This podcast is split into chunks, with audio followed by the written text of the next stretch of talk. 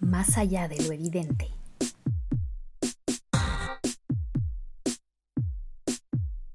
Hola, soy Natalia Ames y este es el séptimo episodio de Más allá de lo evidente, podcast del Comité de Lectura en el que analizamos momentos audiovisuales icónicos que han influido en cómo miramos y entendemos el mundo.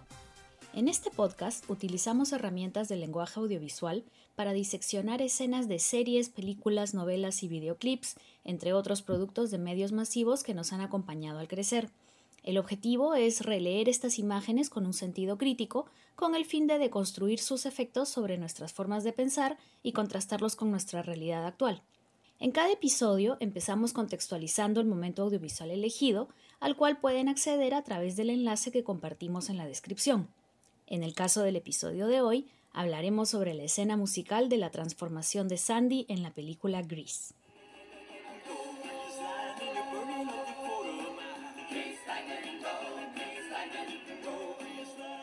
Filmada en 1978, la película Grease es una nostálgica oda a los años 50, a su estética y sobre todo al surgimiento del boom del rock and roll en Estados Unidos.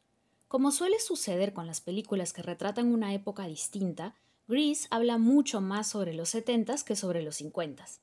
En 1978, el cine y la cultura popular estadounidense pasaban por un momento de ruptura de convenciones, rebeldía ante el conservadurismo moral y ante las categorías tradicionales en términos de sexualidad y libertad individual.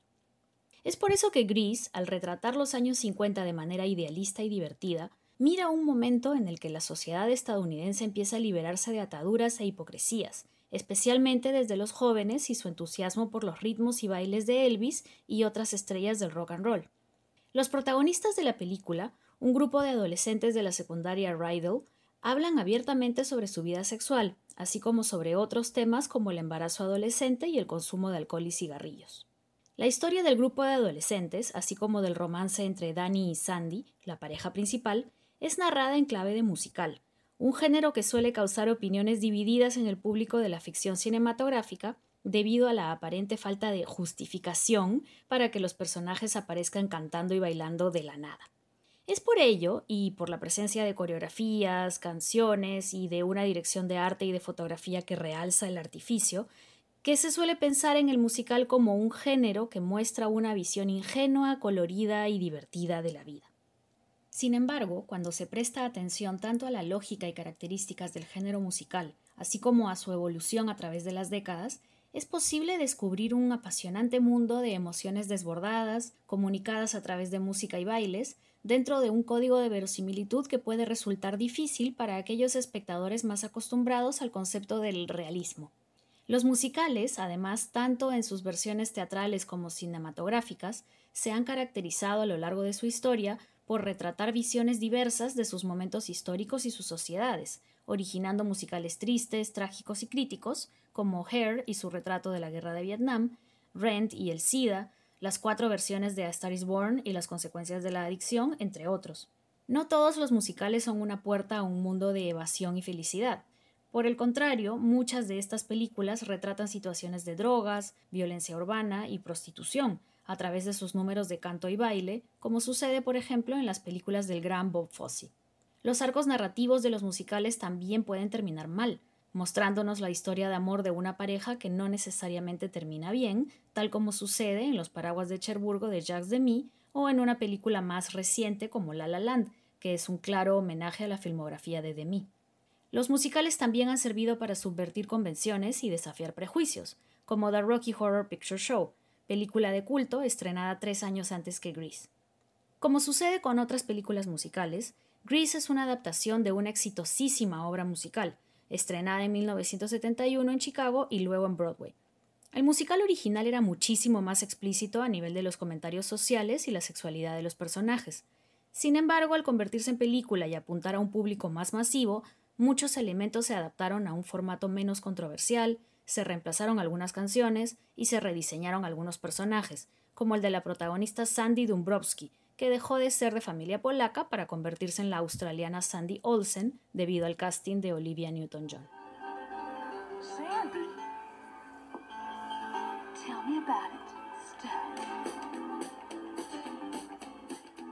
La escena de la transformación de Sandy es el penúltimo momento musical de la película y se desarrolla al ritmo de la canción You're the One That I Want o Eres tú a quien quiero, la cual fue escrita específicamente para la versión fílmica y no formaba parte de la obra original.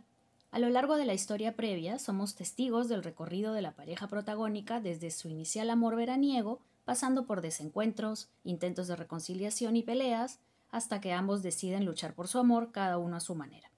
Danny Zuko, el rebelde muchacho que hace bromas sexuales con sus amigotes mientras se arregla constantemente el pelo, se viste y baila como Elvis y se dedica a los autos y a las fiestas, decide cambiar su vida para recuperar a Sandy, pareciéndose un poco más al modelo de chico que ella parece querer. Mientras tanto, la virginal e inocente Sandy pasa por un proceso de descubrimiento y crecimiento, acompañada por sus amigas más experimentadas que empiezan burlándose de su conservadurismo y comparándola con famosas actrices de los 50 como Sandra Dee y Doris Day, símbolos de la pureza femenina de la época. Justo antes de la escena de You're the One That I Want, Sandy canta la canción Goodbye Sandra Dee, a manera de despedida de ese modelo puro y virginal y de afirmación de su propio deseo. La transformación de Sandy al inicio de la escena cuando aparece en el parque de diversiones en ajustadísimos pantalones negros, casaca de cuero, tacones rojos, maquillaje sexy y cabellera voluptuosa, es también un signo del paso de la represión de los 50 a la apertura y a la revolución sexual de los 60. Tras la sorpresa inicial de Danny y de sus amigos, la canción se inicia y la escena entra en el código del musical. Vemos a los personajes cantando sus emociones y bailando coreografías de manera coordinada, involucrando a los extras y a elementos de la escenografía. Mientras las letras se refieren al coqueteo de los protagonistas, como cuando Sandy le cuenta a Danny que necesita un hombre que la mantenga satisfecha, así como la decisión mutua de reconciliarse porque así es como lo sienten por dentro, las imágenes nos muestran una energía sexual bastante explícita. Las miradas de Danny al cuerpo de Sandy, los bailes provocativos y los movimientos pélvicos, las subidas y bajadas y ondulaciones de los juegos mecánicos, todo parece brindar referencias sexuales, así como sucede en otros momentos de la película, como el célebre comercial del hot dog al final de la canción Sandy.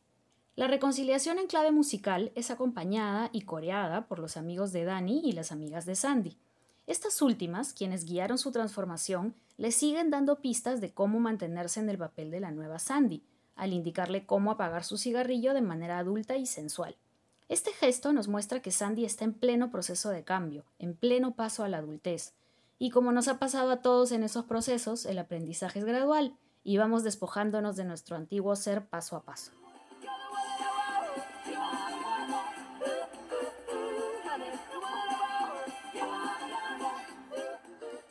Sandy y Danny cantan alegremente que deben ser sinceros a su corazón, y esta nueva honestidad implica dejar atrás la represión y la hipocresía que les impiden ser ellos mismos y quererse mutuamente como son. De esta forma, Grease establece un paralelo con el paso de los años 50 a los 60, un cambio de era en el que personajes como Sandra Dee y Doris Day dejaron de tener sentido. No es casual, por ejemplo, que en la canción de burla Look at Me, I'm Sandra Dee, que canta el personaje de Rizzo en una escena anterior, los actores y actrices que se nombran hayan vivido relaciones tormentosas en sus vidas privadas, o como en el caso de Rock Hudson, hayan sido íconos de la monogamia heterosexual, cuando en realidad tuvieron que vivir su homosexualidad en secreto, por la presión de la fama y del qué dirán. Los alegres bailes de la pareja en el colorido parque de diversiones continúan hasta que se reúnen con el resto del grupo de amigos, conversan sobre el futuro de su amistad después de la graduación y cantan todos juntos la canción We Go Together con la que finaliza la película.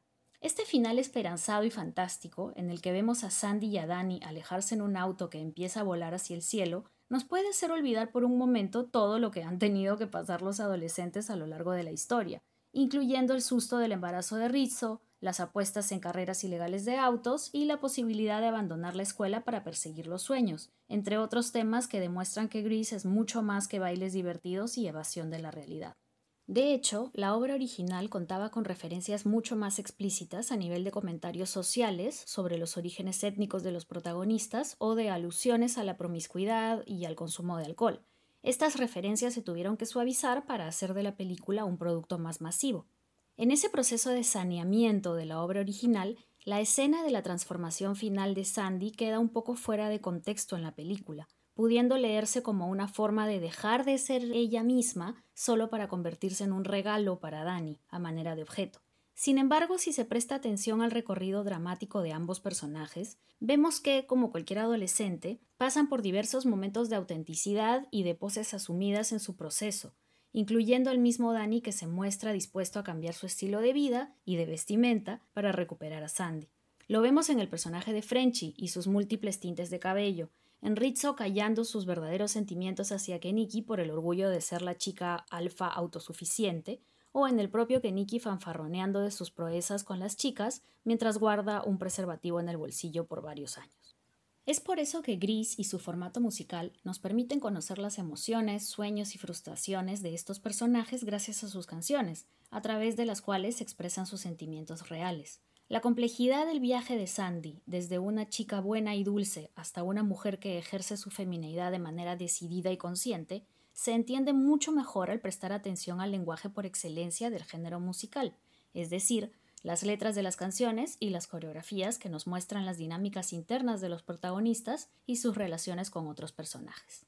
En ese sentido, es bastante gracioso que durante décadas la película Grease haya confundido a grandes y chicos con su música alegre, sus risas y sus juegos de feria, haciendo pensar que se trata de una historia digerible y apta para todo público, cuando en realidad sus obvias referencias sexuales y su intención original de subvertir el ideal de los años 50 para denunciar su hipocresía todavía se perciben en la adaptación cinematográfica. La película tuvo un enorme éxito mundial, originando múltiples puestas en escena en Inglaterra, Argentina, España, México, país en el que, por ejemplo, Timbiriche lanzó su propia versión en español llamada Vaselina. Estas obras usualmente utilizan las canciones creadas específicamente para la película, como You're the One That I Want, en vez de la original All Choked Up. Muchas de estas nuevas versiones optaron por suavizar aún más las letras y referencias, incluyendo los covers en la serie Glee o en los realities en busca de los nuevos Danny y Sandy. Sin embargo, me atrevería a afirmar que difícilmente se ha vuelto a lograr la química y simpatía de la entrañable pareja conformada por John Travolta y Olivia Newton-John, a quienes siempre recordaremos en sus ceñidos trajes de cuero negro, bailando en el parque de diversiones y alojándose en su automóvil volador. Les invito a ver la escena de la transformación de Sandy y a ubicarla en su contexto de adaptación de una controvertida obra musical a un formato masivo. También les invito a ver Gris con nuevos ojos y a revalorar el potencial catártico, emotivo y muchas veces controversial del género musical. Nos reencontraremos en el próximo episodio para analizar otros productos audiovisuales que nos marcaron y que revisitaremos con una mirada crítica. Hasta la próxima.